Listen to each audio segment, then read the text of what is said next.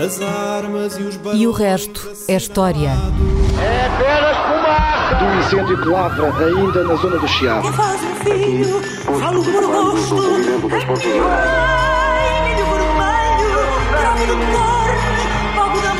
Quer transformar este país numa ditadura. Não, não. Com João Miguel Tavares e Rui Ramos.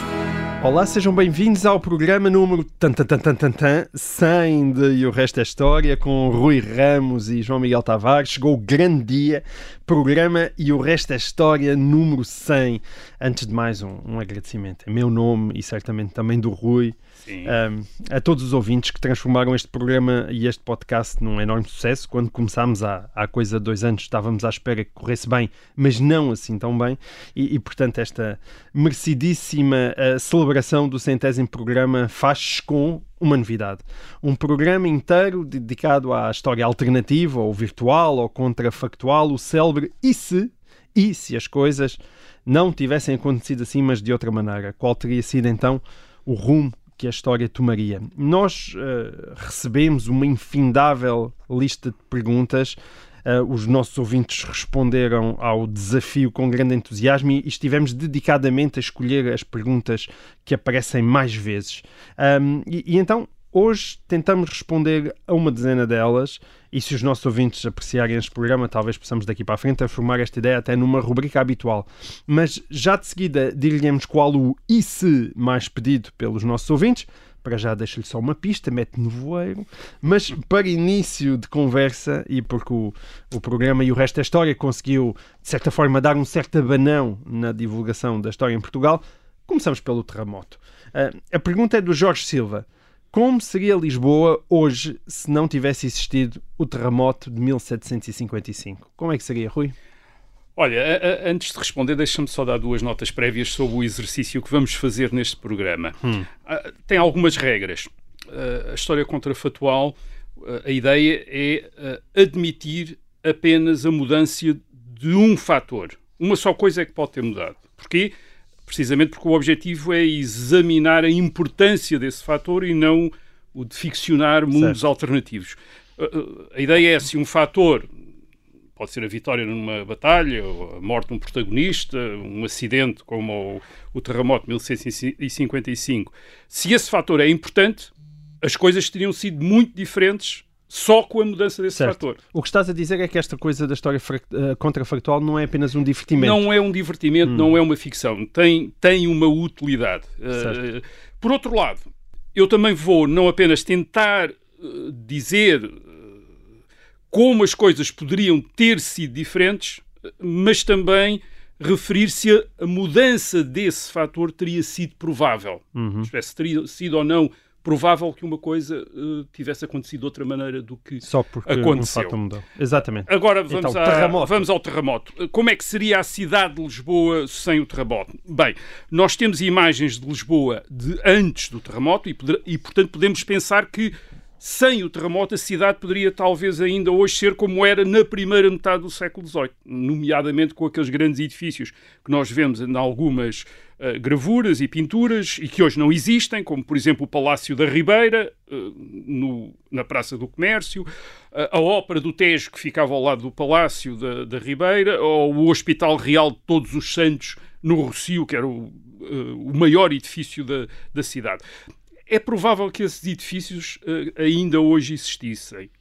Mas quanto ao resto da baixa da cidade, eu não tenho a certeza. E não Hum. tenho a certeza pelo seguinte: uh, no fim do século XIX, houve ideias de continuar a mudar a cidade, iluminando, por exemplo, os bairros da Moraria e da Alfama. E o objetivo era adaptar Lisboa ao que então se imaginava dever ser uma cidade moderna. Hum. Vou dar um outro exemplo. Paris. Paris não sofreu nenhum terremoto. Mas a cidade antiga foi toda destruída, precisamente nesta época, meados do século XIX, para abrir grandes avenidas, construir novos bairros com novos prédios. Portanto, a minha, a minha hipótese é que talvez alguma coisa semelhante tivesse acontecido na Baixa de Lisboa no fim do século XIX, Hum. mesmo sem o uh, Mesmo sem o terremoto nós não teríamos provavelmente a cidade da primeira metade do século XVIII. Aliás, a razão pela qual Lisboa não foi reconstruída a partir de 1755, tal como era antes, foi precisamente que em meados do século XVIII já havia a ideia de melhorar a cidade. Uh, torná-la uh, uh, o traço da cidade mais racional, mais higiênico, em, em, num estilo melhor, o estilo certo. neoclássico, mais apreciado na altura. Portanto, sem o terremoto, talvez hoje tivéssemos uma, um tipo de baixa pombalina. Uhum. Aliás, é, é, bom não esquecer que uma parte da baixa pombalina é completada já no século XIX, portanto, aquilo é também uma obra do século XIX. Uh, portanto, muito provavelmente, sem o terremoto, não sei se teríamos a Lisboa da primeira metade do século XVIII. Uh, Agora, mais talvez mais importante do que os arruamentos e os prédios é que talvez estivéssemos hoje conservadas em museus ou em propriedade particular, muito do recheio dos edifícios destruídos uh, 1 de novembro de 1755. Hum. Com a sua documentação, com os seus livros, com as suas obras de arte, com o seu mobiliário e por aí certo. fora. Basta pensar no que perdemos com a destruição do Palácio da Ribeira. Uh, o Palácio da Ribeira tinha uma das maiores bibliotecas da Europa, 70 mil volumes, coleção do rei Dom João V tinha imensos manuscritos, provavelmente fontes fundamentais para a história de Portugal que se perderam. Tinha uma grande coleção de pintura, provavelmente uma das razões por qual hoje em dia nós não temos um museu do Prado em Lisboa. As grandes coleções reais que foram a base dos grandes museus uh, na Europa foram destruídas pelo terremoto em uh, eh, 1755. Os mestres italianos, mestres alemães, isto é, foi, desapareceu tudo foram além do. Estou a falar do Palácio da Ribeira, além do Palácio da Ribeira, foram destruídas outras bibliotecas e cartórios de conventos, arquivos de instituições estatais, como a Casa dos Contos, ou a Casa da Índia, ou a Alfândega. Se isso tudo, se toda essa documentação, se todas essas preciosidades tivessem chegado até hoje, nós o que teríamos hoje, provavelmente, era uma ideia muito diferente, muito mais informada do que tinha sido Lisboa antes de 1755.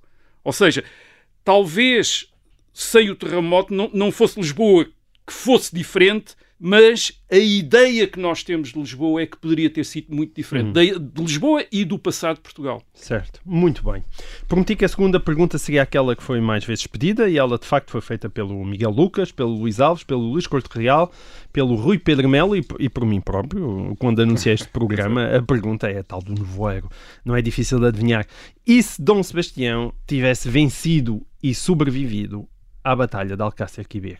Fazes bem a pergunta, vencido e sobrevivido, porque o rei que venceu não sobreviveu, portanto era bom as duas coisas. era bom ter feito as duas coisas. Exatamente. Bem, uh, falámos aqui há uns tempos da ida de Dom Sebastião à África em 1578. Era possível uma vitória no dia 4 de agosto de 1568? Uh, ah, era, era. Uh, Dom Sebastião não era o louco que depois fizeram dele para explicar a derrota, como só os loucos é que é perdessem guerras e batalhas. Não. Uh, primeiro, Marrocos estava numa guerra civil, portanto, uh, apesar da desproporção das forças, podia acontecer o exército inimigo, o exército marroquino, des desintegrar-se, e foi, creio, nisso que Dom Sebastião uhum. apostou. Uh, e por outro lado, Dom Sebastião, uh, ao contrário também do que às vezes uh, se diz, ele preparou-se bem, ele estudou, ele tentou formar um pequeno exército coeso, treinado, segundo as recomendações dos tratados militares da época, ele andou a estudar isso, sabemos que andou a estudar, a estudar isso. Teve com alguns dos melhores comandantes militares europeus Uh, estiveram com ele o Francisco de Aldana, o, uh, espanhol, o Thomas Stuckley, uh, britânico, estiveram em e morreram, aliás, em Alcácer Quibir. Portanto, não era uma empresa condenada à partida, nem foi uma empresa feita para acabar num desastre. Acabou certo. num desastre, podia não ter acabado. Agora, o que é que poderia ter acontecido se Dom Sebastião tivesse ganho e tivesse uh, sobrevivido, uh, sobrevivido? Bem, eu já disse, já, já disse aqui que, para além da, de, da questão do avanço turco até o Atlântico, uma das razões que teve a ver com a expedição militar à África foi a tentativa do rei de afirmar o seu poder através de uma grande vitória militar. Uhum. Um, e afirmar esse poder em duas frentes. Externamente, em relação à tutela que, eh, no passado Carlos V e na época de Dom Sebastião, o seu tio Filipe II, uh, exerciam sobre Portugal. Uhum. Uh, pelo menos desde o tempo de Dom João III, que a corte portuguesa era dominada pelos uh, reis de Espanha. de Espanha. Portanto, externamente tinha este objetivo, internamente tinha também um objetivo que era o de afirmar o poder do rei contra as fações da corte que tinham os partidos, diríamos hoje em dia, que tinham pro- proliferado durante os quase 20 anos de regências uh, que tinham antecedido a tomada do, do governo por Dom Sebastião. Dom Sebastião era menino quando uh, uh, sucedeu no trono ao seu avô Dom João III e uh, durante esse tempo, durante essas duas dezenas de anos, o reino foi governado por regentes, a primeira avó de Dom Sebastião, Dona Catarina, e depois o tio-avô, uh, o infante Dom Henrique. Eles detestavam-se um ao outro, Dona Catarina e Dom Henrique, e portanto formaram partidos e praticamente o poder real, que neste caso estava a ser exercido por regentes, era muito fraco. E é esse poder fraco que Dom Sebastião É vai herdar.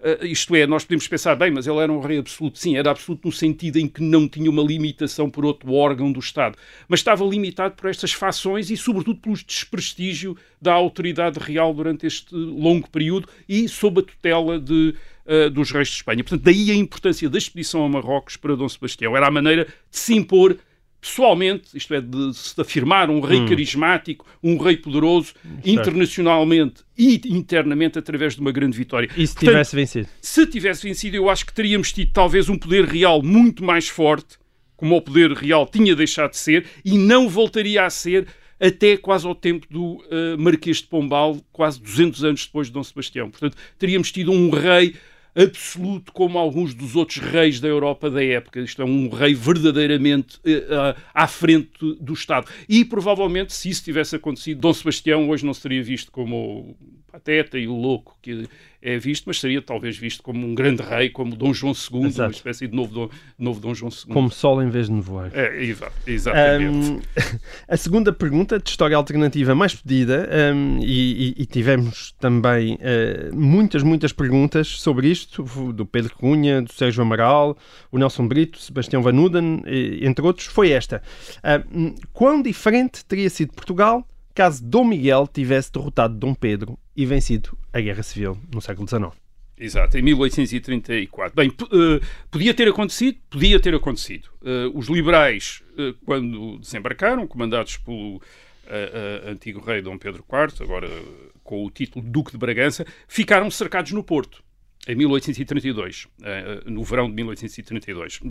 Eh, Estavam à espera que o país se levantasse a apoiá-los, o país não se levantou a apoiá-los. Ficaram cercados e, no ano em que estiveram lá cercados, conheceram vários momentos de desespero e até eh, chegaram a discutir entre eles se valia a pena chegar a algum acordo com o eh, Com Dom Miguel, Miguel. para poderem eh, reembarcar e, e- e regressar ao exílio. Outra coisa ainda, a operação que depois efetuaram e que foi, digamos, uma espécie de chave do seu sucesso, que foi o desembarque no Algarve e depois o avanço até Lisboa no verão de 1832, portanto, um ano depois de terem desembarcado no Porto, essa, eh, essa operação foi efetuada por uma, uma pequena coluna eh, que podia ter sido derrotada, podia ter sido parada a qualquer momento, até mesmo quando chegou eh, às imediações eh, de Lisboa na outra, eh, na outra margem. Portanto, militarmente as coisas podiam ter sido diferentes. Dom Miguel tinha um grande exército, as forças liberais eram pequenas, eh, não estavam numa posição muito vantajosa, portanto, podia ter, acon- podia ter acontecido. E agora, se tivesse acontecido, Portugal teria sido diferente. Certo. Esta é a questão. O Dom Miguel, nós vemos-lo, e na altura também era visto, como encarnando o absolutismo contra o, portanto, a monarquia absoluta contra o modelo da monarquia constitucional de Dom, Dom Pedro. Pedro. Isto é uma monarquia com eleições, eh, com, eh, com um sistema representativo, com um parlamento, etc. Ah, portanto, talvez fosse tentador imaginar que se Dom Miguel tivesse ganho, Portugal teria continuado a ser, depois de 1834, uma monarquia absoluta como era antes de 1820. Certo. Hum, eu penso que não. Eu penso que haveria talvez hum, tendência para alguma evolução constitucional, uh, mesmo nesta monarquia de uh, Dom Miguel, e no sentido de uma monarquia representativa. Uh, E por duas razões. A primeira é porque era, se- tendo ganho a guerra, era muito provável que os miguelistas agora sem a ameaça liberal, uh, sentissem, sentissem mais à vontade para fazer uh, concessões, para fazer mudanças. Isto é, que os moderados que havia entre os miguelistas, e havia moderados, como o Duque de Cadaval, talvez conseguissem prevalecer, agora sem aquelas condições de guerra que existiam antes, para uh, avançar para alguma espécie de uma política de compromisso, isto é, de uhum. evolução. Por outro lado, e em segundo lugar, Uh, o ambiente internacional talvez uh, fosse favorável a essa evolução, no sentido em que havia, em que havia uh, governos liberais, como não havia, por exemplo, em 1828, mas em 1832, 34 já havia. Havia governos liberais em Inglaterra, em França e provavelmente também iria haver em Espanha em 1834. O que quer dizer que haveria talvez uma pressão internacional para fazer o regime em Portugal, mesmo com Dom Miguel como rei, evoluir num sentido mais constitucional. E provavelmente o governo de Dom Miguel teria sentido vantagens em fazer isso para ser aceito e, e reconhecido pelas outras potências ocidentais. Agora, essa, esse regime constitucional é que provavelmente isto é, mesmo que tivesse uma Câmara eleitiva, teria sido muito, talvez muito diferente do regime inaugurado pela Carta uh, Constitucional e pela vitória dos liberais em uh, 1834. Certo. E teria sido Uh, diferente, talvez num sentido que também era um, uh, uh, num sentido que também tinha um modelo europeu, que era o modelo prussiano, com um poder real muito mais forte, por exemplo, o governo depender do rei e não do Parlamento, como acontecia na Prússia, e, sobretudo, e este talvez seja o, o, o aspecto mais interessante, com uma ascendência política das correntes mais conservadoras e tradicionalistas, que com a vitória dos liberais ficaram afastadas da esfera pública, ficaram, foram derrotados e foram Sim. afastados, se tivessem ganho, teriam sido parte da elite dominante. Isto é, provavelmente estariam no lugar em que, depois de 1834, veio a estar a esquerda mais radical. Eh, portanto, teria uma, seria uma monarquia muito mais conservadora uhum. e mais tradicionalista. Essa monarquia constitucional, repito, mais conservadora, teria provavelmente mantido os mosteiros, foram as ordens religiosas foram abolidas em 1834 pelos liberais. Se o Dom Miguel tivesse ganho, provavelmente não o teriam sido, não teriam sido talvez da mesma maneira. Teriam mantido os morgadios, isto é, a base de poder da, uh, das famílias aristocráticas, a possibilidade de reservar as propriedades para o primogênito. Uh, teriam provavelmente mantido as 800 câmaras municipais que existiam no país, isto é, teriam mantido um país muito mais parecido com aquilo que existia. o que é que quer dizer isto? Quer dizer que teríamos tido, provavelmente, um governo muito mais limitado e menos determinado em mudar tudo, como eram os governos liberais. Isto é um governo mais limitado. Isto é curioso, faz lembrar aquilo que os liberais desejam hoje. Portanto, isto é um bocado paradoxal. Provavelmente uma vitória de Dom Miguel talvez tivesse uh, produzido a prazo um país mais liberal, curiosamente. Olha, houve, houve, uma outra pergunta também muito popular, Rui, que vem antes desta última. Foi feita pelo Filipe Jardim e pelo Luís Corte Real. E se a família real portuguesa não tivesse conseguido escapar para o Brasil a quando das invasões napoleónicas? Uh, poderia ter acontecido, claro. E para perceber o que é que se teria passado se a família real não tivesse conseguido escapar e tivesse ficado nas mãos uh, de uh, dos militares franceses, é preciso pensar em que situação é que estava Portugal em outubro de 1807. Portugal estava entre o exército francês, que através de Espanha se vinha dirigir, estava em, em direção uhum. a Portugal, mas estava também entre esse exército francês e uma armada britânica que por mar também vinha direção, em direção a, a, a Portugal. Certo. A, a, família real, como nós sabemos, em novembro acabou por se entregar à armada britânica. Mas e caso a família real, dias, por um dia, uh, por um dia, mas caso a família real se tivesse entregue ou sido capturada pelo exército francês, a armada britânica tinha ordens para atacar Lisboa. Uhum. Uh, e portanto quais são as consequências de a família real, não, de, de, quais teriam sido as consequências da família real não ter conseguido, uh, ou não ter desejado, uh, ir para o Brasil. Três consequências. Desde logo, um ataque inglês no Tejo para destruir ou aprisionar a armada uh, portuguesa e provavelmente até para bombardear Lisboa, como eles tinham feito no norte da Europa havia pouco tempo. Depois, outra coisa. Muito provavelmente teríamos tido a separação e a independência do Brasil, não em 1822, como aconteceu, mas em 1808, ou a partir de 1808, fomentada pelos ingleses ou por autoridades uh, locais. Porquê é que dizemos isto? Porque foi precisamente o que aconteceu na América Espanhola. Seja, na América Espanhola, a família real espanhola foi, uh, ficou prisioneira dos franceses em 1808 e, sem a autoridade do rei, as uh, províncias espanholas da América se separaram-se, tornaram-se uh, tornaram independentes.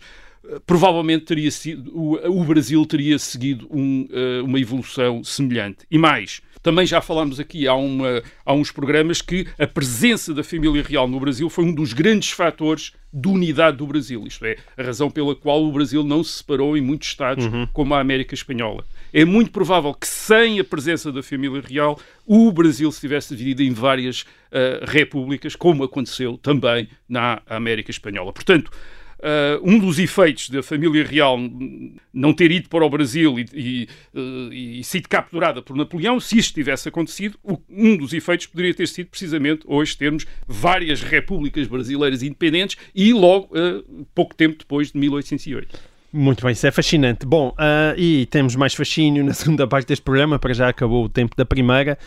Fica aí que nós voltamos já a seguir.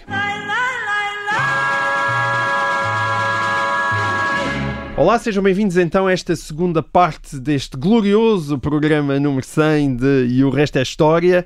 Bom, ah, nós estivemos dedicados a Portugal nesta primeira parte, agora vamos abrir os nossos horizontes para o mundo inteiro, porque a Segunda Guerra Mundial também é uma época favorita dos nossos ouvintes. Pergunta o Gustavo Rosa e também o Rui Pedro Melo. E se a Inglaterra, depois de ter entrado na Segunda Guerra Mundial, tivesse assinado um armistício com a Alemanha? Rui, não é fácil imaginar esta Segunda Guerra com Churchill apenas a fumar charutos e a cuidar do jardim em, em Chartwell, não é? Até porque sem uma Inglaterra em guerra também não teria havido Churchill como Primeiro-Ministro. Não. Uh, e até porque, uh, muito provavelmente, uh, uma das condições ah, que a Alemanha teria imposto em junho, julho de 1940 uh, para uh, um armistício eh, com a Grã-Bretanha, portanto, uma secessão das hostilidades, uhum. teria sido provavelmente a admissão de Churchill como primeiro-ministro. Era, era, era, deveria ter sido uma, uma das condições. era quase certo que a Alemanha teria tentado reduzir a Grã-Bretanha a uma espécie de França de Vichy, com um governo de colaboracionistas e com o desarmamento. Havia-os, não é? E havia-os. Uh, até havia alguém que que toda a gente julgava que poderia ser esse, esse Pétain francês, que era David Lloyd George, que tinha as mesmas características, tinha sido um dos grandes líderes da Grã-Bretanha na Primeira Guerra Mundial e, portanto, tinha esse crédito para uh, uh, para, para se pôr à frente do país naquela situação de emergência e, além disso, até era um grande admirador de Hitler e, portanto, aí também, também uh, jogava a favor desse, desse seu papel. Além disso, a Alemanha teria muito provavelmente exigido o desarmamento da Grã-Bretanha com o internamento da esquadra britânica. O internamento, isto é, a, a colocação da esquadra britânica ou, ou sob a tutela de um país terceiro ou sob a tutela da Alemanha. E isto teria tido duas consequências. Uh, primeiro, talvez levasse, tivesse levado Hitler a, a não considerar tão urgente e, portanto, a adiar um ataque contra a União Soviética, já que, em parte, foi com o argumento de que era preciso tirar à Grã-Bretanha a esperança de que iria arranjar um aliado no continente que Hitler, em uh, junho de 1941, uh, ah, isto é, um ano depois, atacou a União Soviética. Uhum. Portanto, provavelmente não teria havido uma guerra com a União Soviética. Sabendo nós que a guerra com a União Soviética iria, desgastou imenso as forças da Alemanha e, e, contribuiu para a sua derrota na Segunda Guerra Mundial, provavelmente aqui já estaria uma das, teria uma, uma um benefício para, para a Alemanha. E depois, uh, talvez tivesse, este armistício talvez tivesse também inviabilizado a intervenção direta dos Estados Unidos na Europa. Porque sem a Grã-Bretanha como base de operações e, e, obviamente, sem uma guerra na Europa, porque a guerra na Europa teria acabado então no verão de 1940, provavelmente os Estados Unidos não, não teriam uhum. intervido. O que é que isto quer dizer? Quer dizer que teríamos uma Europa, podíamos ter tido uma Europa ocidental sob domínio nazi nas décadas seguintes. 1940, 1950, 1960. Isto é, provavelmente Hitler teria morrido a alguns da década de 60 ou no princípio Sim. da década de 70 numa uh, Europa uh, nazi. Agora, é provável, foi provável que uh, a Inglaterra assinasse um armistício? Bem, a, a probabilidade existiu, porque a derrota francesa e britânica em França Uh, em maio de 1940 tinha, era tremenda, quer dizer, era esmagadora. Tinham sido esmagados em uh, França. E, e, e, sabemos também que Hitler estava disponível a oferecer armistícios. Ofereceu à França, certo. teria oferecido também à Grã-Bretanha. Um, aliás, também sabemos, hoje, quer dizer, não se soube na altura, uh, que uh, no fim de maio de 1940, 25, entre os dias 25 e 28 de maio, houve discussões no gabinete britânico sobre a possibilidade de aceitar a mediação da Itália para Uh, ainda, a Itália então ainda, a Itália de Mussolini então ainda estava neutral, só entra na guerra em junho, portanto ainda era uma potência neutral, a, aceitar a mediação da Itália para chegar a algum acordo com Hitler. E o ministro dos negócios estrangeiros, uh, Lord Halifax, uh, propôs essa, essa via. Uhum. agora, porquê é que isso não aconteceu? E porquê que eu acho também que isso nunca teria acontecido? acontecido. Eu acho precisamente porque sabia que a Alemanha iria impor condições draconianas aliás, foi o que se viu no caso francês em, uh, em junho, uh, julho de uh, eh, 1940. E sabendo isso, sabendo isso, o governo inglês não tinha incentivos nenhums para propor ou para aceitar um armistício em junho de 1940. E, pelo contrário, tinha incentivos para continuar a guerra. E agora vou tentar explicar isso. Um, o Chamberlain, que, que tinha sido primeiro-ministro Uh, depois tinha sido substituído por Churchill, uh, e, e, mas ainda fazia parte do governo, uh, notou isso mesmo durante esses, essas discussões. Ele disse que a Grã-Bretanha, se lutasse durante mais uns meses, mesmo que mais tarde, por exemplo, em janeiro de 1941, chegasse à conclusão que era preciso fazer parar a, a, guerra e fazer é. um armistício, muito provavelmente as condições de um armistício, digamos, em janeiro de 1941, não seriam piores do que em junho de 1940. Uhum. Isto é, a Inglaterra, continuando a guerra, não perdia nada em termos das futuras condições até, do armistício. Mas, se a Grã-Bretanha continuasse a guerra, poderia depois, mais tarde, pedir um armistício. Ou, ou isto é, mantinha uma outra opção em aberto. Uhum. Mas se em maio, junho, julho de 1940 tivesse aceitado negociar um armistício com a Alemanha, isso teria sido irreversível teria sido irreversível psicologicamente, porque seria muito difícil convencer o povo uh, britânico a retomar a guerra depois de ter havido negociações para um armistício. Uhum. E também teria, e, caso, e claro, caso tivesse aceitado um armistício e, e tivesse aceitado o desarmamento, teria sido depois impossível uh, retomar a guerra. Ou, ou, ou seja, se a Grã-Bretanha aceitasse ou negociar ou, uh, uh, ou, ou, mesmo aceitar um armistício em, no verão de 1940, essa era uma opção irreversível, ficava sem outras opções. Uhum. Mas, se continuasse a guerra, e esta era a esperança de Churchill, se continuasse a guerra, talvez conseguisse, mais tarde, arrastar os Estados Unidos para a guerra e ficar com muito mais uh, possibilidades de ganhar. Ou como, seja, como aconteceu a Inglaterra teria perdido imediatamente tudo se aceitasse um armistício e, pelo contrário, teria talvez alguma coisa a ganhar, ou pelo menos não teria nada a perder se continuasse uhum. a guerra durante mais algum tempo. E foi precisamente por isto, com este raciocínio, que quer eh, primeiro Chamberlain e depois o próprio Lord Halifax acabaram, que, que, eram, atenção, que eram de facto os líderes do Partido Conservador. Churchill ainda não é o líder do Partido Conservador, é só o primeiro-ministro. Estes é que são de facto os dirigentes do Partido Conservador e podiam ter derrubado Churchill a qualquer momento. Não o fizeram e não o fizeram e apoiaram Churchill porque precisamente viram as coisas também desta maneira. Eles que tinham sido os protagonistas da, da política de apaziguamento com a Alemanha, mas em, uh, em meados de 1940 fizeram exatamente o mesmo raciocínio de Churchill. Muito bem. Curiosamente, há, há também uh, duas outras perguntas sobre a Inglaterra, mas 25 anos antes, ou seja, durante a Primeira Guerra Mundial. São questões do Sérgio Amaral e do André Mendes Santos. E se a Inglaterra não tivesse entrado na Primeira Guerra, teria a Alemanha vencido essa guerra e impedido a ascensão do regime nazi? Essa, eh, eh, essa, é uma pergunta historicamente interessante e que os historiadores têm especulado imenso sobre, sobre esse tema. Eh, dois pontos prévios. Primeiro, a Alemanha do Kaiser Guilherme II, em 1914, não era a Alemanha nazi uhum. que Hitler desfiou depois de tomar o poder uh, 20 anos mais tarde, a partir de 1933. A Alemanha do Kaiser era um regime pluralista e democrático, embora com um governo que dependia só do rei, Uh, e até onde, com um parlamento onde o maior partido era o Partido Social Democrata Alemão, o mesmo partido que ainda hoje faz parte do governo da Alemanha. Um, esse é um ponto que temos de ter presente. Isto é, a Alemanha de 1914 não é a Alemanha de 1939.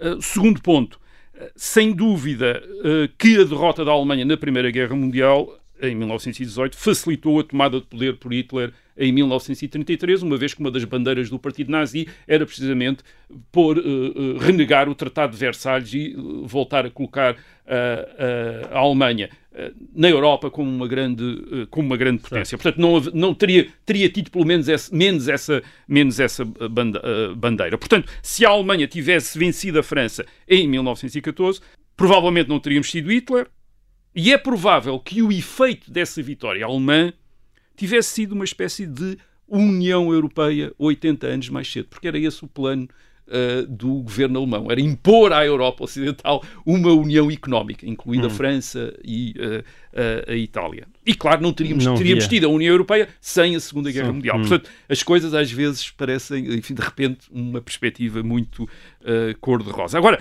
a, a, questão é saber se foi a Inglaterra que fez essa diferença. Certo. Ou seja, se não tivesse entrado na guerra, Exatamente. teria alterado essa o outra coisa, isto é, é essa a questão. Eu creio que em setembro, outubro de 1914, isto é, no início da, da ofensiva alemã em França, a Inglaterra não fez uma grande diferença. O exército francês já estava a conseguir parar a ofensiva alemã e até teria conseguido talvez até mais alguma coisa se depois não tivesse cometido erros enormes, ter passado à ofensiva a seguir, um, até porque os alemães não tinham de facto meios para efetuar aquele plano Schlieffen de uh, derrotar uh, a França em poucas semanas. Hum. Os alemães não tinham meios para isso.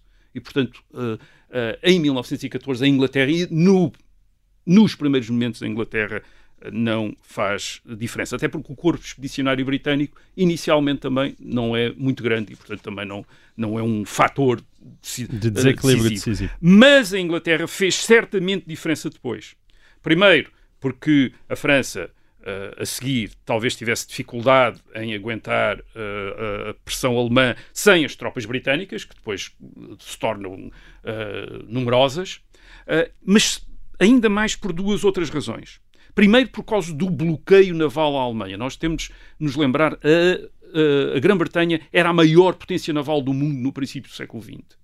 E o seu bloqueio naval, e fez um bloqueio naval à Alemanha, que impediu a Alemanha de ter relações uh, comerciais eh, por mar, e, e, as principais relações comerciais com o resto do mundo, obviamente, eram por, eram por mar. Isso quer dizer que negou à Alemanha o acesso aos mercados mundiais e, portanto, a, a matérias-primas essenciais, por exemplo, fertilizantes, que fizeram que, com que a produção agrícola alemã caísse para metade durante a guerra, por falta de fertilizantes. Hum. Isso devia-se ao bloqueio naval inglês.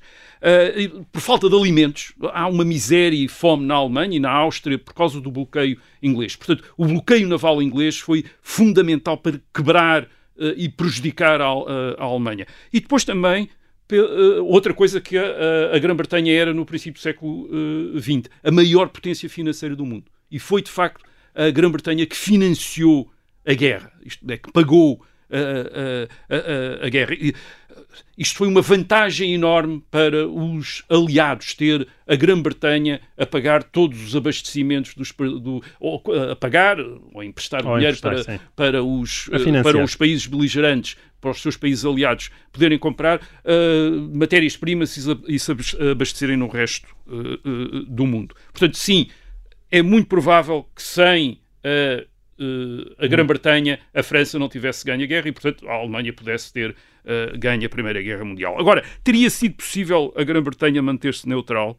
Bem, Uh, o Partido Liberal, que era o partido que estava no poder uh, em, na Grã-Bretanha em 1914, dividiu-se, porque havia uma grande corrente no Partido Liberal, que era o partido de governo, uh, favorável à neutralidade, isto é, contra a intervenção hum. uh, britânica na guerra. Cerca, há um cálculo que é cerca de 3 quartos do partido no Parlamento era pacifista, não queria a guerra. Hum. Agora, há outras duas razões que tornavam talvez a neutralidade improvável. Uma é a defesa da Bélgica. A Alemanha, para atacar a França, invadiu a Bélgica. A Bélgica é considerado pela Grã-Bretanha como uma, um país sob proteção britânica. Hum. Um bocadinho como Portugal era no século XIX. A Bélgica era também a mesma coisa. E já tinha sido uma das razões pelas quais uh, a Grã-Bretanha tinha feito guerra a Napoleão, porque uma vez que a França tinha ocupado a Bélgica, os Países Baixos, uh, uma parte dos Países Baixos, uh, e tinha, os tinham anexado no fim do século XVIII, e foi uma das razões pelas quais a Grã-Bretanha teve grandes dificuldades, ou nunca aceitou bem qualquer acordo com Napoleão. Também não teria aceitado bem uma invasão e ocupação alemã da Bélgica. E depois havia um outro fator, que era a demonização da Alemanha uh, na Grã-Bretanha. A Alemanha era vista como hoje a China é vista nos Estados Unidos, isto é, como a potência concorrente que está a emergir e que vai uh, questionar, pôr em causa hum. uh, o poder que a, a Grã-Bretanha tem no mundo. E, portanto, era muito pouco provável que a Grã-Bretanha aceitasse ou deixasse a Alemanha tomar conta da Europa Ocidental. Agora, claro, por causa disso, tivemos Hitler. Exato. Voltamos à Segunda Guerra Mundial, porque o Francisco Montanha Rebelo e o Rodrigo Sá Pereira deixaram-nos perguntas sobre o Japão. E se Pearl Harbor não tivesse acontecido? Ou seja, e se o Japão nunca tivesse entrado na Segunda Guerra Mundial, ou pelo menos se não tivesse obrigado os Estados Unidos da América a entrar? Uh, mais uma vez estamos perante um cenário possível, uh, mas também, adiante já, pouco provável. Hum. Em 1941, o Japão estava sob pressão dos Estados Unidos. Basicamente, os Estados Unidos não aceitavam a conquista da China pelo Japão e estavam a usar sanções económicas para debilitar o Japão, para o obrigar a retirar ou a limitar as uhum. suas ambições uh, na China. O que quer dizer que o Japão, para evitar, isto é, ou para não recorrer à guerra, teria de se ter conformado com a tutela americana e desistido de dominar a China. Isto é curioso porque o Japão, depois de 1945, sob tutela americana, prosperou imenso e tornou-se um país imensamente rico. O que acontece é que em 1941 a elite dirigente japonesa não queria apenas prosperar, hum. queria dominar, queria imperar, queria constituir um império no Extremo Oriente. Uh, e isso implicava uma guerra com os Estados Unidos. Uh, portanto, não era provável que o Japão em 1941 não aceitasse não achasse que havia uma vantagem correr o risco de, de, uma guerra com os Estados Unidos. Agora, ima, mas imaginemos que o Japão se continha, isto é, que tinha chegado à conclusão, então vamos ter uma presença menor certo. na China. Não acordar e, um monstro E não vamos provocar os Estados Unidos. O que, é, o que se costuma dizer, se isso tivesse acontecido, é que Roosevelt, o presidente americano, teria tido muito maiores dificuldades em tornar os Estados Unidos uma potência beligerante na guerra da Europa. Ah, e por outro lado, talvez Hitler também não tivesse tido ah, ou, não, ou, tivesse hesitado em declarar guerra aos Estados Unidos ah, sem, sem os ver comprometidos numa guerra uhum. no Pacífico com o Japão. Eu acho que essa. Uh, sim, provavelmente Roosevelt teria tido um bocadinho mais de dificuldade, mas eu acho que teria lá chegado. Uh, porque os Estados Unidos, primeiro, já estavam envolvidos na guerra na Europa, ajudando quer a Grã-Bretanha, quer a União Soviética, a partir de junho de 1941, de todas as maneiras possíveis, com materiais, com financeiramente, uh, etc. Ou seja, para os Estados Unidos já era claro que uma Europa dominada pela Alemanha nazi era uma ameaça para os Estados Unidos, aliás, tal como uma China dominada pelo Japão. A questão no Pacífico e na Europa era exatamente, era muito, era muito parecida. Portanto, é muito provável que o governo americano tivesse arranjado outro pretexto qualquer hum. para entrar na guerra, uh, como por exemplo o torpedeamento de um barco americano, que é era uma coisa que poderia ter, poderia ter, acontecido. Na Primeira Guerra Mundial, o, o, presidente Wilson arranjou maneira de entrar na guerra e eu creio que o Roosevelt também teria conseguido entrar na guerra, porque era essencial para os Estados Unidos não deixar uh, uma Europa, uma Europa ocidental e, e então a Europa toda, no caso, incluir também a União Soviética, dominada pela Alemanha nazi. Hum. De regresso a Portugal, pergunta João Almeida e Silva: se a Revolução de 25 de Abril de 1974 não tivesse acontecido, ainda viveríamos em ditadura? O ouvinte Luís Rebelo, aliás, é, é, mais específico sobre este tema. Se em 1973 o governo da altura tivesse aumentado os salários dos militares do quadro em 20%, ter-se-ia concretizado o movimento associativo dos capitães que deu origem ao 25 de Abril? Duas boas perguntas. Vamos começar pela segunda. Um, é verdade, o movimento dos capitães começou uh, à volta de questões corporativas, de salários, carreiras. Uhum. Agora, é, é, preciso ver que, uh, embora as questões fossem corporativas, a motivação talvez não fosse tão corporativa assim. Uh, o movimento estava a ser dinamizado por oficiais ligados aos generais descontentes com a política de Marcelo Caetano, como era uh, Costa Gomes, uh, Causa da Riaga e especialmente António de Spínola. Uh, não é por acaso que muitos dos capitães do MFA vêm da Guiné de que António Spínola era governador. Portanto, o movimento já estava politizado, pelo menos na sua motivação principal desde o início. Aliás, isso prova-se pelo facto do governo de Marcelo Caetano ter feito precisamente o que o ouvinte sugere que ele poderia ter feito, isto é, melhorar os salários, etc., e isso não, ter, não lhe ter valido nada. Uh, portanto, as questões corporativas foram uh, um bom pretexto, uh, mas as reuniões e a propaganda tinham outras, tinham outras motivações. Agora, a outra questão, a primeira questão, ainda viveríamos em ditadura sem o 25 de Abril? Eu penso que, que penso que não. não. Penso que não. É muito, era muito pouco improvável. Uh, a guerra em África era a última justificação da ditadura. Aliás, Marcelo Caetano estava sempre a referir-se a isso. Só mantinha a censura por causa da guerra em África, etc, etc. Ora bem, portanto, só, só poderia ter havido ditadura se tivesse sido possível ter continuado a guerra em África até hoje. Quer dizer, isso era completamente improvável. Uh, nós sabemos hoje uh, que os governos ocidentais se tornaram muito mais impacientes com situações um, em África, como as da Rodésia e da África do Sul, e o mesmo teria acontecido ao Portugal continental, portanto, teria havido Colonial, um sim. aumento ao, ao Portugal colonial, Colonial, portanto, teria havido uma, um aumento de pressão sobre uh, Portugal, uh, certamente nos anos a seguir a 1974, 75, 76, e por outro lado tinha havido uma, em 1973 tinha começado uma crise económica ligada à crise do petróleo, com dificuldades financeiras, inflação, etc. O que quer dizer que provavelmente se teria também tornado muito mais difícil absorver as despesas Uhum. militares como estava a acontecer até então. Portanto, teria ter havido uma solução para o ultramar. Marcelo Caetano, está, aliás, estava, reconhecia isso, era isso que ele estava a fazer, negociações com o PAIGC em Londres em março de 1974, negociações secretas, mas estavam a ser feitas. Uh, portanto, a autonomia e a separação das colónias ia muito provavelmente uh, acontecer, aliás, era por causa disso que havia turbulência no regime. Isto é, porque é que o regime estava em tanta turbulência? Era precisamente porque se sentia que, não, que as coisas não podiam continuar. Uh, portanto, e depois dessa autonomia e independência das colónias, uh, era muito. Pelo menos teria havido uma transição democrática, talvez como em Espanha. O, claro, o, o problema é que uh, na ditadura, a ditadura não teve capacidade para dirigir esse processo de autonomia e independência, e daí o golpe. Muito bem.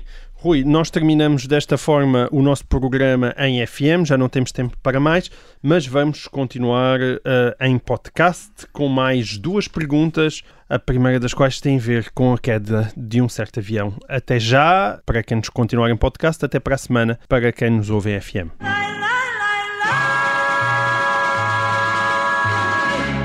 O David e o Felipe Charter se perguntam, Rui, e se o avião com Sá Carneiro e Adelina Mar da Costa não tivesse caído? E a propósito do mesmo tema, o Pedro Delgado Monteiro acrescenta: se eles não tivessem morrido no acidente de camarada, estaria hoje Portugal melhor na Europa? Uh, duas, duas questões uh, interessantes. Eu acho que a resposta tem de começar uh, por ter em conta o que é que distinguia Sá Carneiro, líder do PSD, e a Mar da Costa, que era vice-presidente do CDS, o que é que os distinguia dos outros dirigentes do PSD e do CDS? Eu creio que nós podemos dizer, com base nos programas e na ação política da Aliança Democrática, de que eles foram os dois principais protagonistas em 1979 e 1980, que a ideia de que os distinguia era a de que a normalização do regime português em termos da Europa Ocidental, isto é, a aproximação do, da democracia portuguesa aos modelos da Europa Ocidental e até a adesão à comunidade económica europeia, requeriam uma ruptura democrática para a qual não se podia contar nem com o presidente Yanes, nem com o Partido Socialista. Penso que era esta a ideia que os uh, distinguia. Por exemplo, na proposta, uh, na ideia de, uh, no projeto de uma revisão constitucional, o Sá Carneiro acreditava que teria de ser conseguida por um referendo, não por um, uma maioria parlamentar, mas por um referendo, por um plebiscito, por uma votação da população. Portanto, era mais importante, digamos, para ele a mobilização popular do que acordos parlamentares para fazer evoluir uh, o regime. Portanto, se Sá Carneiro e Amar da Costa tivessem sobrevivido, isso queria dizer que o PSD e o CDS iriam continuar sob a influência de líderes que apostavam numa ruptura democrática para normalizar o regime. Isto é, que teriam apostado mais na mobilização popular e menos em acordos parlamentares para conseguirem acabar com o Conselho da Revolução, uhum. para conseguirem uh, rever a Constituição naquilo que dizia respeito ao, a, às nacionalizações, à reforma agrária e essas coisas todas. Agora, resta saber se eles teriam ganho na década seguinte, na década de 1980, isto é, se eles teriam uh, ganho. Uh, nós sabemos que eles nas presidenciais de 1980, que já aconteceu depois deles terem morrido, perderam. Mas nas legislativas, em outubro de 1980, dois meses antes das presidenciais, tinham, tinham ganho. ganho. Uh, ao longo da década de 1980, eles iam ter talvez alguns, uh, alguns fatores a, a, a, trabalhar a favor deles, como por exemplo os sucessos do governo de Thatcher uh, em, na Grã-Bretanha e da presidência de Ronald Reagan nos Estados Unidos, que uhum. criou um ambiente de reformismo um pouco ao encontro do reformismo que uh, Sá Carneiro e Amar da Costa representavam também uh, em Portugal. E depois, claro, o colapso da União Soviética, uh, que desacreditou o socialismo e as políticas hum. socialistas nos anos 80. E não estou a falar apenas da queda do Muro de Berlim, estou a falar também do processo iniciado logo em 1985 por uh, Mikhail Gorbachev de mudanças na União Soviética, isto é, de reconhecimento que o socialismo tinha sido uma, uma, uh, uma, má, uh, uma má escolha e, portanto, isso teria provavelmente favorecido uh, Sá Carneiro, uh, Amar hum. da Costa e aqueles que com eles que quisessem uh, ser protagonistas dessa, deste, deste esforço. Não e, claro, teria havido Cavaco Silva? Provavelmente sim, ou, ou, teria havido o Cavaco Silva como Ministro das, das Finanças. finanças uh, uh, e, claro, as próprias crises do país, como a crise de 1983, também, o, o, também os teriam favorecido. Portanto, talvez eles tivessem conseguido formar uma força política que tivesse acelerado as revisões constitucionais, que vieram a ser obtidas por acordo parlamentar em 1982 e 1989 e não por referendo, como propunha Sá Carneiro, e talvez tivesse havido mais reformas estruturais ainda do que as que houve, porque eh, num, numa situação de ruptura com a esquerda, digamos assim, eh, eh, esta direita reformista estaria muito mais à vontade para tentar fazer avançar, sem necessitar de uh, compromissos com o Partido Socialista, fazer avançar a sua agenda. Portanto, para quem acha que Portugal teria ganho com mais liberalização, a resposta é sim, provavelmente estaríamos melhor. Agora, também temos de admitir que a conflitualidade política teria sido muito maior e não sabemos que consequências é que poderia ter tido essa maior conflitualidade política. Isto é um maior confronto uh, de blocos entre a esquerda e a direita nos anos 80. Muito bem. E para concluir uh, que este centésimo programa, que já vai longo, uma décima pergunta da autoria de Felipe Santos, que diz só assim: e se Portugal nunca tivesse existido? Bem. Eu gosto muito desta, Rui. E de certa forma o Florentino Cardoso pergunta o mesmo. E se Dom Afonso Henriques não tivesse vencido a Batalha de São Mamede, hoje seguimos Portugal?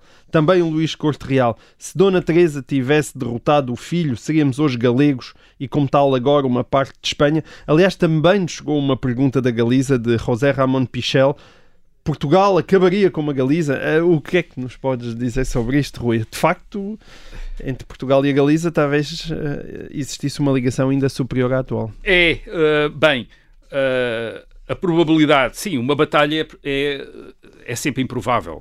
e, portanto, o, o, cenário da mãe vencer o filho, em vez do filho vencer a mãe, é perfeitamente certo. plausível. Mas para ti isso não Agora, acabava com Portugal, não é? Eu creio que a vitória de Dona Teresa não, torna, não, não, não tornava necessário que Portugal ficasse parte do reino de Leão e Castela. Uh, e neste argumento aqui vou, uh, só para o tornar mais interessante, vou usar dois fatores. Em vez de um só. Em vez de um só. É a borla final, não é? Pronto. Uh, exatamente. uh, tenho direito a, a, a, a acrescentar um, um a, acrescentar uma, uma, outra carta. Bem, o, o, primeiro ponto que devemos fazer é que Dona Teresa, a rainha Dona Teresa, em relação ao reino de Leão e Castelo, era tão independentista como o filho, hum. Dom Afonso Henriques. Uh, Dona Teresa não tinha reconhecido a autoridade da sua irmã, uh, Dona Urraca, que, que, tinha reinado em Leão e Castela, uh, e resistiu depois à do sobrinho, o Afonso VII. Aliás, ela intitulou-se Rainha desde 1117, antes do filho Dom Afonso Henriques ser rei. Portanto, em 1128 já havia uma rainha em Portugal, era Dona Teresa, e o uh, Dom Afonso Henriques era só infante, uh, só príncipe. Só se veio intitular rei em 1139. Portanto, uh, digamos que do ponto de vista de Leão e Castela, se olhasse para o que estava a passar no noroeste peninsular, Dona Teresa era uma ameaça maior que Dom Afonso Henriques. E penso, hum. aliás, que é assim que Afonso VII, o rei de Leão e Castela, os trata. Aliás, em 1127, um ano antes da Batalha de uh, São o Dom Afonso Henriques tinha-se submetido a Afonso VII, isto é, tinha-se reconhecido como vassalo de uh, uh, Afonso VII. Em 1137, quase 10 anos depois, voltou a reconhecer o senhorio do primo e só passou a usar o título de rei Uh, em 1139. Quer dizer, portanto, quase poderia dizer certo. que Dona Teresa era a verdadeira independentista em São Mamed, a 24 de junho de 1128. Portanto, se Dona Teresa tivesse vencido, talvez tivesse havido também um reino independente no noroeste peninsular. Esse reino podia ter sido Portugal, como foi com Dom Afonso Henriques, uh, logo a seguir a 1128. Isto é uma junção dos contatos de Portugal e de Coimbra, distinta da Galiza. Mas também podia ser, ter sido outra coisa. E aqui é que vou entrar com um segundo uh, fator. Portanto, vou admitir que, além de ter ganho a Batalha de São Lamento, uh, Dona Teresa teria conseguido outro dos seus objetivos, que era uh, tornar-se rainha da Galiza, do reino da Galiza. Hum. Dona Teresa estava desde 1116 aliada a uma poderosa família da nobreza galega, a dos Travas. Uh, ela tinha uma relação íntima com um dos, hum. uh, com Fernão Pestrava, com, um, do, com um destes uh, fidalgos, e parece ter aspirado, enquanto filha de, do rei de Leão e Castela, Afonso VI, ao domínio do reino da Galiza. Porquê? Porque havia este costume de os reis, quando uh, uh, morriam, dividir o reino pelos seus filhos. Certo. Como uma propriedade hoje é dividida uhum. uh, pelos descendentes do, de quem morre. Os reinos também eram tratados assim. E Dona Teresa achava que, que tinha direito a essa divisão e que poderia ter ficar com o reino com o reino uh, da Galiza. A Galiza, a Galiza reparem, herança, é? a Galiza era um reino, ao contrário de, eh, de Portugal, que era um, apenas um condado. Portanto, hum. ela estava muito mais interessada em ter um reino do que ter só um uh, condado. Portanto, se Dona Teresa tivesse conseguido a Galiza, portanto, este é que é o segundo fator, isto é, ela ter não apenas vencido o filho, mas depois ter, de alguma maneira, uh, obrigado Afonso VII, o sobrinho, a a reconhecê-la como rainha da Galiza, Portugal teria ficado integrado no reino independente da Galiza, portanto, independente de Leão e Castela. Um, e Dona. Uh, e reparem, depois o que é que teria feito Dona Teresa? Penso perguntar, então, na Galiza, o que é que teria feito Dona Teresa? Uh, a Rainha Dona Teresa não tinha apenas o apoio desta família de nobreza eh, galega, dos Travas, mas tinha também o apoio de cavaleiros uh, de uma nobreza do a sul do Douro. O Dom Afonso Henriques tinha sobretudo o apoio da nobreza de entre Douro e Minho. A Dona Teresa tinha o apoio dos galegos e tinha também o apoio da, da nobreza uh, do uh, Condado de Coimbra, portanto, uhum. uh, a sul do Douro. e até para, ela, aliás, estava instalada entre Viseu e Coimbra, onde, onde geralmente estava. O, os Travas tinham-na ajudado a defender Coimbra contra os muçulmanos em 1117. Portanto, ela, ela, tam, ela também estava a sul do Douro. Isto quer dizer que poderia e, e, e, quase certamente iria se interessar para uma expansão para o sul. Uh, mas que caso tivesse, portanto, caso tivesse conseguido obter a Galiza, teria sido a Galiza e não Portugal a expandir-se ao longo da parte ocidental da península. E hoje provavelmente poderia haver, vamos admitir, portanto, uma Galiza independente da Corunha até Faro. Hum. Portanto, uh, neste cenário, para responder ao ouvinte, se Dona Teresa tivesse ganho, Poderíamos não ter sido portugueses, mas galegos, mas isso não quer dizer que fôssemos uma parte de Espanha. E talvez significasse apenas que teríamos sido independentes com outro nome, mas com a mesma língua, só que provavelmente não se chamaria português. Muito bem. E, e, assim terminamos este episódio 100 de E o Resto é História. Voltamos para a semana, não com história virtual, mas com história real.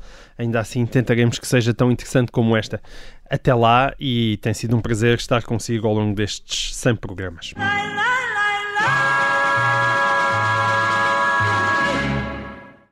Obrigada por ter ouvido este podcast. Se gostou, pode subscrevê-lo, pode partilhá-lo e também pode ouvir a Rádio Observador online em 98.7 em Lisboa e em 98.4 no Porto.